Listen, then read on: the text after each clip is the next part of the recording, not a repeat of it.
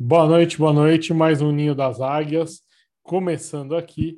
Sejam todos muito bem-vindos, pessoal. Antes de começar, você que está assistindo esse vídeo no YouTube, eu vou pedir novamente que você curta, compartilhe, se inscreva no canal. E você que está ouvindo só no Spotify esse podcast, que você se inscreva no canal e compartilhe com seus amigos o link. Então vamos lá, Ninho das Águias de hoje, sempre falando sobre liderança é o nosso tema principal. Essas aulas ficam gravadas, porém elas só vão para a internet em público daqui um mês. Este mês que ela fica gravada, só os membros do Ninho das Águias têm acesso imediato. Estes mesmos, mesmos membros que vocês não estão vendo, mas eles estão aqui comigo no chat do lado. Caso eles tenham alguma dúvida, eles tiram durante a aula e a gente vai respondendo, porque a dúvida deles pode ser a sua dúvida também. E no pós-aula, quando acaba a aula, a gente encerra, desliga essa gravação do YouTube, do podcast, mas nós ficamos com os membros para discutir, para bater um papo a respeito de liderança, de meditação, de arquétipo, de muitos dos conteúdos que nós abordamos aqui hoje. Então, vamos para a aula de hoje, porque sempre é sobre liderança, porque tudo é liderança no nosso dia, nossa vida, as nossas ações, as nossas decisões, tudo é liderança. Hoje nós vamos trazer aqui primeiro, para começar sempre aqui esse trabalho, a Bruna, que vai fazer a meditação. Bruna, seja bem-vinda novamente. Boa noite, pessoal. Boa noite a todos os membros do Ninho das Águias, o pessoal do YouTube. Sejam todos bem-vindos. Nós vamos para mais uma prática meditativa. Zé, pode liberar a música? E eu convido todos vocês a se posicionarem de uma forma confortável, lembrando sempre de manter a coluna ereta junto com o pescoço e a cabeça de vocês. Pode ser sentado ou deitado, for mais confortável. Feche seus olhos.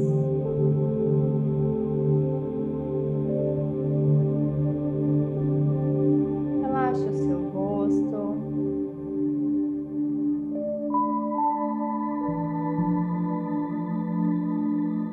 Relaxa os seus ombros.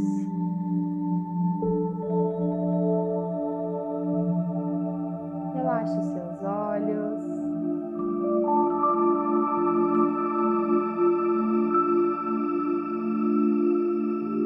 Relaxe a sua língua dentro da sua boca.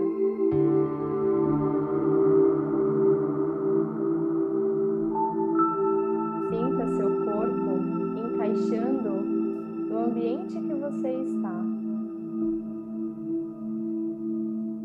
Fazendo parte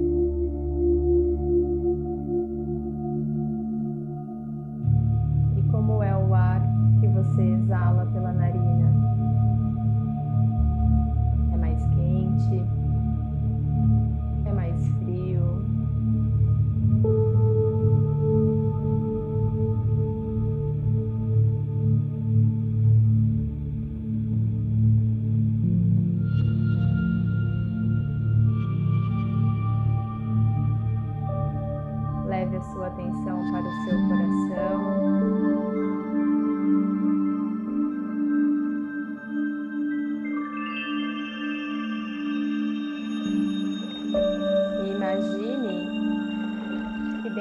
seu coração tem um lindo diamante.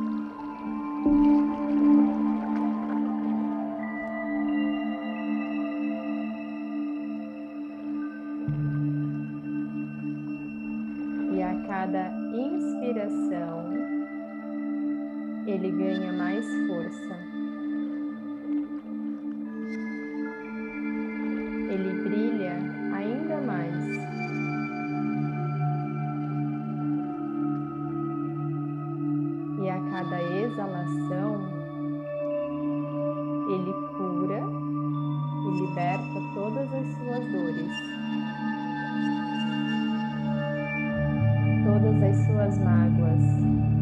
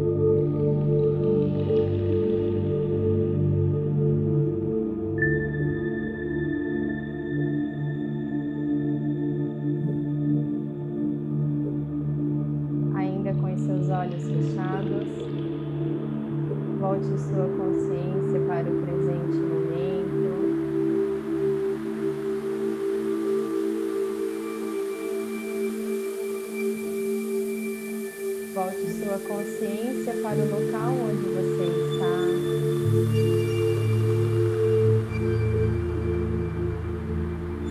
Lembre-se do que o cerca.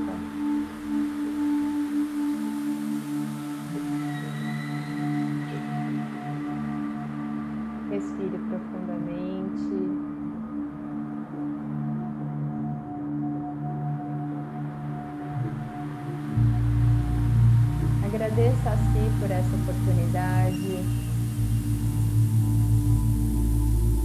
Agradeça por esse momento de autocuidado e de alto amor.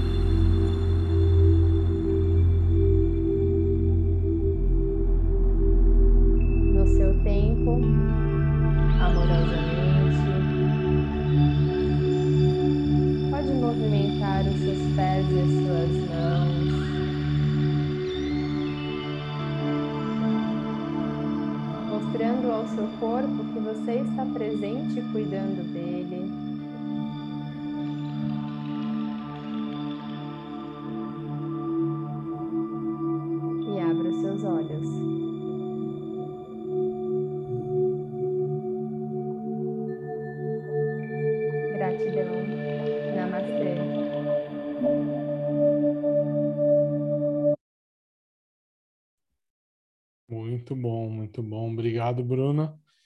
No mesmo ritmo, vamos continuando. E hoje nós vamos falar sobre liderança desta pessoa, Irena Sandler, conhecida como o anjo do gueto de Varsóvia, uma líder exemplar que a gente tem muitas coisas aqui para tratar.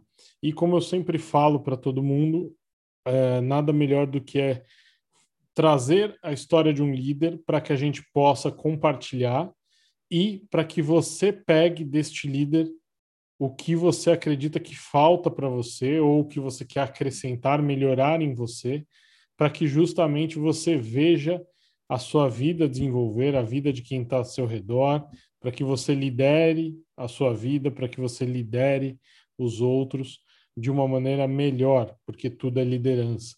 Então, não tem fórmula certa, será contada a história dela aqui e aí você vai tirar algumas conclusões, eu vou tirar outras, a gente vai comentar algumas que podem ser comuns a nós ou podem ser diferentes e cada um usar de um modo.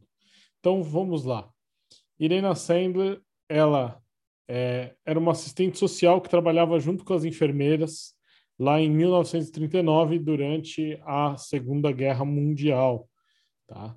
É, Varsóvia era uma cidade lá do leste europeu é, e ela trabalhava junto com as enfermeiras cuidando de uma população bem carente.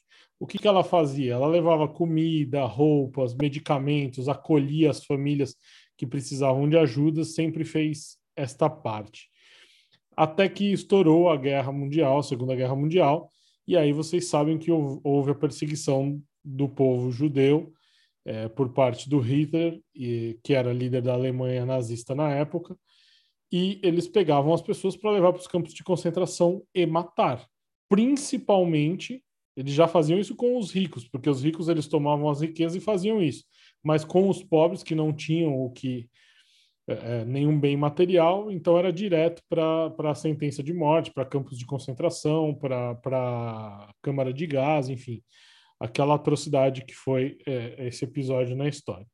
E aí, é, a Irena Sandler ela falou que ela tinha algo maior a cumprir e que ela estava ali para servir aquelas famílias independente do que acontecesse. E então Irena Sandler ela coloca no seu ombro do seu avental uma estrela de Davi.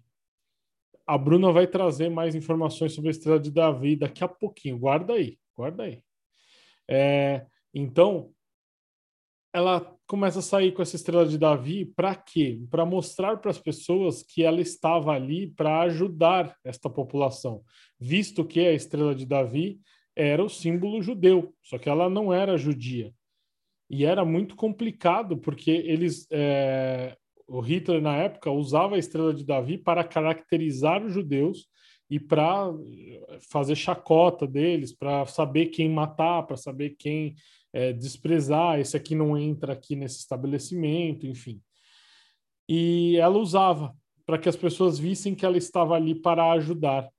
E ela começou a ajudar diversas crianças, principalmente. Ela chegava até as mães e falava e, e as mães viam, entregavam o filho para ela e as mães perguntavam para elas angustiada, mas ela vai ser salva? Ela falou: Eu não sei nem se eu vou conseguir ser salvo. Imagina se eu vou conseguir salvar o seu filho, a sua filha, mas a gente vai fazer o que puder. E ela escondia as crianças, levava para um lugar seguro e abrigava essas crianças. E no final da história, ela conseguiu salvar mais de 2.500 crianças judias na época. Desse jeito, andando com a estrela de Davi, conversando com uma mãe aqui, uma mãe ali, esconde meu filho, salvou diversas crianças. E aí uma criança falou isso aqui. Lembro-me do seu rosto. Foi você quem me tirou do gueto. E aí, para mim, o que mais me pegou e eu trouxe para a gente conversar um pouquinho foi o seguinte: ela tinha claro o propósito dela. E uma ação tão difícil, tão desafiadora como essa, faria quantas pessoas desistirem? Talvez a maioria. Talvez existam outras na Segunda Guerra que tiveram a coragem de fazer o que ela fez. Mas que a gente tem relatos são poucos. Ela é uma das que a gente tem relato e salvou tanta gente, 2.500 pessoas. Mas ela fez isso porque ela tinha um propósito. Ela sabia o que ela queria. E quando a gente tem um propósito, quando a gente tem algo claro na nossa mente, quando a gente tem algo que não é possível de nada nos parar, Isso chama propósito. É exatamente o que ela tinha. A qualquer custo, de qualquer jeito, ela ia fazer o que tinha que ser feito. E aí, mas como assim a qualquer custo? É a qualquer custo. A qualquer custo, a custo da morte. Ela encontrou o propósito dela. Por quê? Porque se tentassem matar ela, ela topava. Porque ela ia até o último segundo, até a última consequência. E a pergunta que eu deixo aqui para a gente, para todos nós, é: será que nosso propósito é forte o suficiente para a gente encarar a morte? Quando o nosso propósito é forte o suficiente, a morte não tem peso. Você olha para a morte e despreza a morte. Você não tem mais medo dela. Porque o seu propósito é muito claro. O seu propósito é muito forte. O seu propósito mexe tanto com você que você fala do seu propósito como algo que é seu, que é você, que é sua vida. Ah, o meu propósito é ajudar pessoas. Ah, mas e se acontecer isso, se acontecer. Ah, ah, hum. É, então não é o seu propósito. Então é algo que você queria fazer, pode ser um objetivo, uma meta momentânea, mas não é o seu propósito. O seu propósito ele tem que romper barreiras. O seu propósito ele tem que romper multidões. O seu propósito ele tem que romper qualquer coisa. O seu propósito ele tem que ser algo que vem de dentro, que te dá vontade de falar, que seja uma coisa que te dê vontade de fazer tudo por aquilo, que você para o que você está fazendo, que você muda a sua rotina, que você muda a sua jornada, que você topa qualquer coisa por isso. E ela transformou a morte em algo ridículo, em algo pequeno. Tem gente que não pode falar da morte. Falou a morte três vezes, ela vem. Se fosse assim, eu já tinha ido agora, que eu já falei umas cinco, né? Mas, enfim, quem tem medo da morte é quem realmente não tem este propósito, não tem algo maior aí pela frente.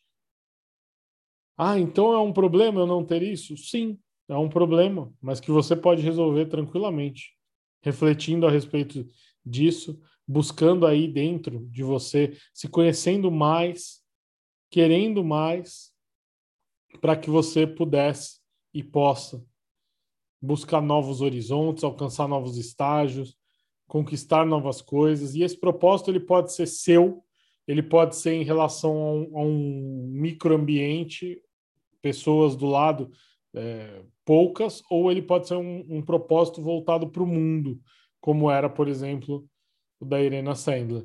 Era um, era um propósito maior, era um propósito que ela queria expandir aí para todos, né? É, a, Leca está colocando aqui no, no chat uma vida tão difícil e o foco foi seguir ajudando. Incrível a não desistência, muita garra.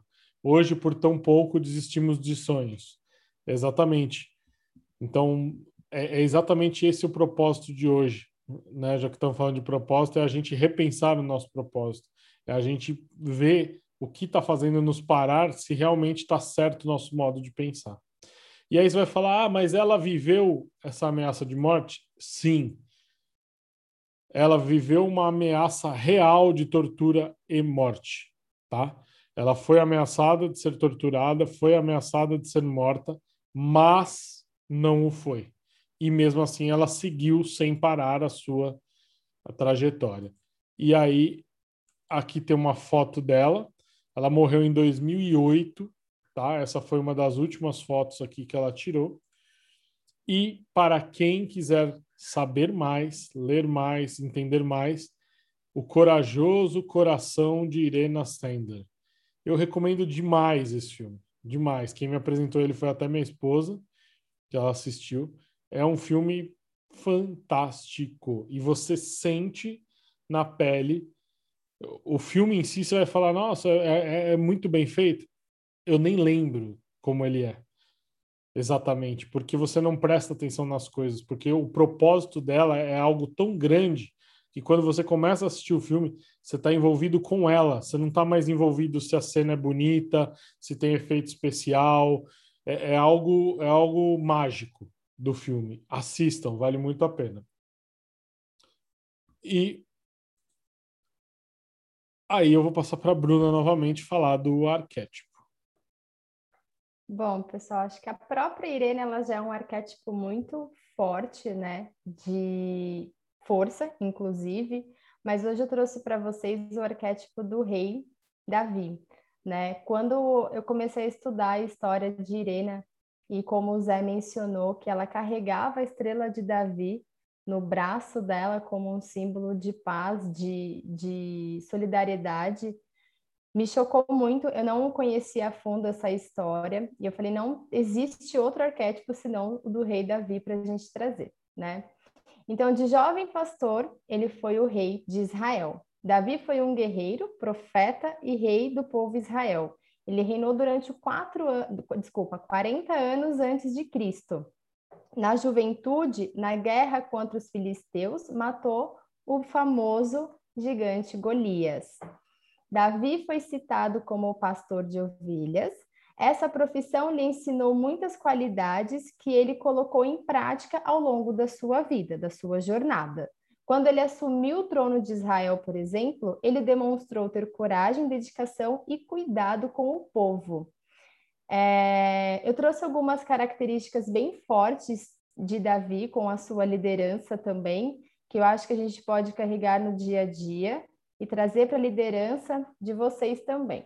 Então, a primeira foi a coragem, ele enfrentou o gigante Golias, e é uma vitória que inspira muitos até hoje quando se trata de, de lidar com adversários na vida. A ousadia, como rei, Davi fez importantes alianças estratégicas, disciplinado, né? O rei Davi ele edificou estradas e fortaleceu rotas comerciais. E as suas ações trouxeram grande prosperidade para o povo de Israel. E uma outra curiosidade também característica do rei Davi, ele estava longe de ser um homem perfeito, como todos nós, e que bom. Porém, ele era uma pessoa sincera, fiel e leal aos seus amigos, mas principalmente Davi era sensível à voz de Deus. Davi, ele tinha uma conexão espiritual muito grande desde muito novo, e ele, mesmo com toda a sua riqueza, mesmo reinando Israel, ele não perdeu isso, ele não deixou que isso morresse com ele, com todo o dinheiro, toda a abundância que ele tinha financeira. Pelo contrário, quanto mais ele crescia como rei, mais ele ouvia a voz de Deus, mais ele tinha essa sensibilidade, mais ele se abria para o mundo espiritual.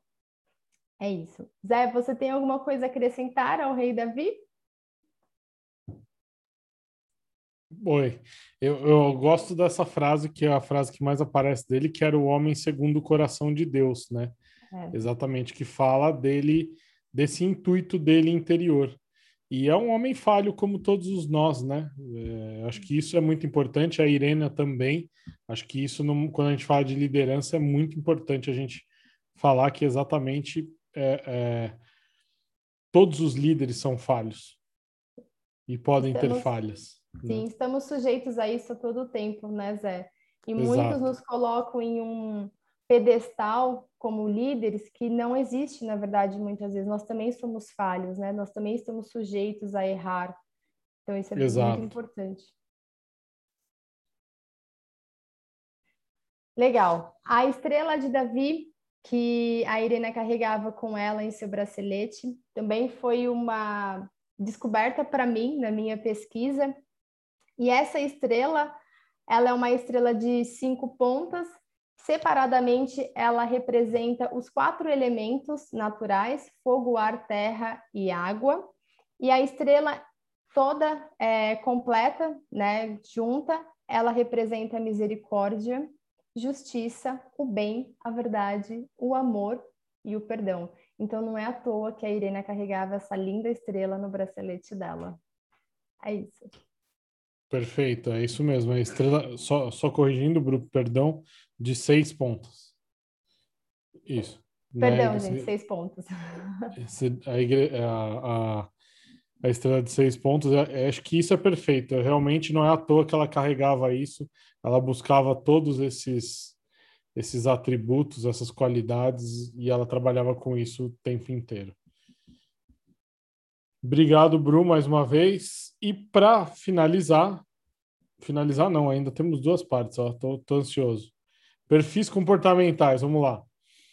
Forças. Hoje eu trouxe duas forças de cada perfil comportamental. Se você está ouvindo não sabe o que é o perfil comportamental, deixa o um comentário aqui, manda um inbox aonde você está assistindo, manda uma mensagem para gente.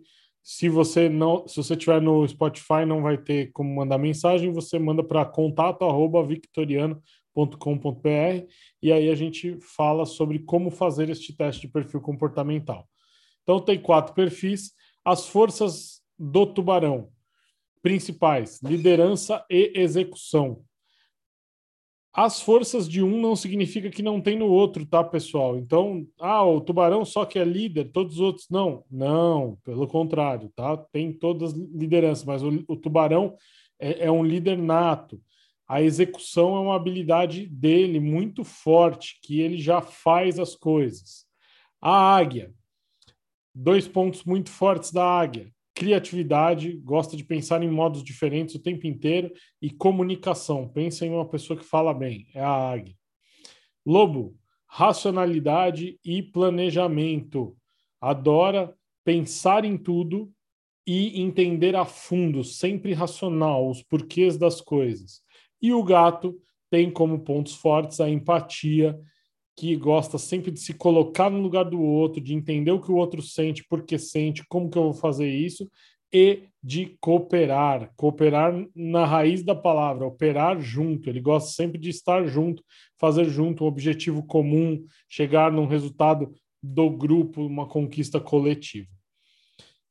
Agora sim, para finalizar, eu quero que vocês prestem bastante atenção na imagem que vai aparecer aqui na tela.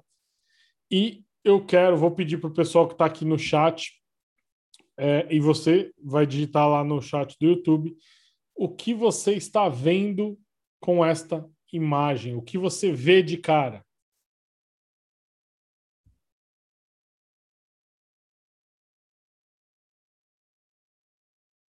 Estou dando um tempinho aqui, vou ver aqui no chat, vamos lá. Dois velhinhos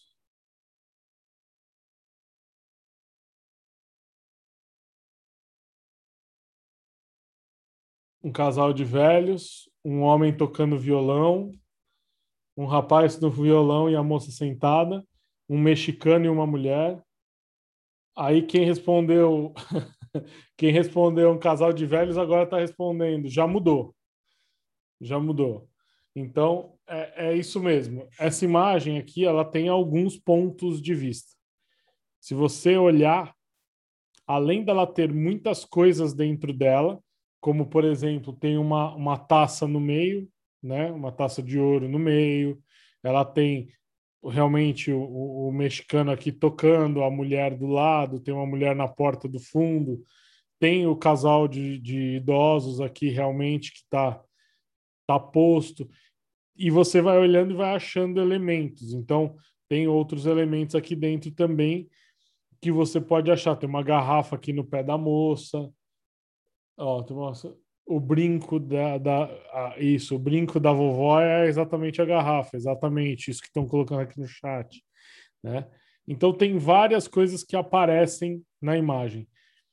E é justamente para deixar essa questão do propósito. O propósito é uma visão muito pessoal. Não adianta a gente tentar entender o propósito do outro, adianta a gente tentar montar o nosso propósito com o que a gente vê, incrementar no nosso dia a dia, na nossa pessoa, autoconhecimento, para que a gente possa cada vez mais ir mais longe, para que a gente possa cada vez mais entender o que realmente é importante para a gente, o que a gente quer, para que a gente possa chegar aonde a gente quer. Descubra o seu propósito, fica essa missão aí para você depois de assistir esse vídeo. Espero que todos aqui possam refletir, que tenham gostado da aula de hoje e semana que vem nós voltamos com mais um exemplo de liderança. Bruna. Ui, perdão.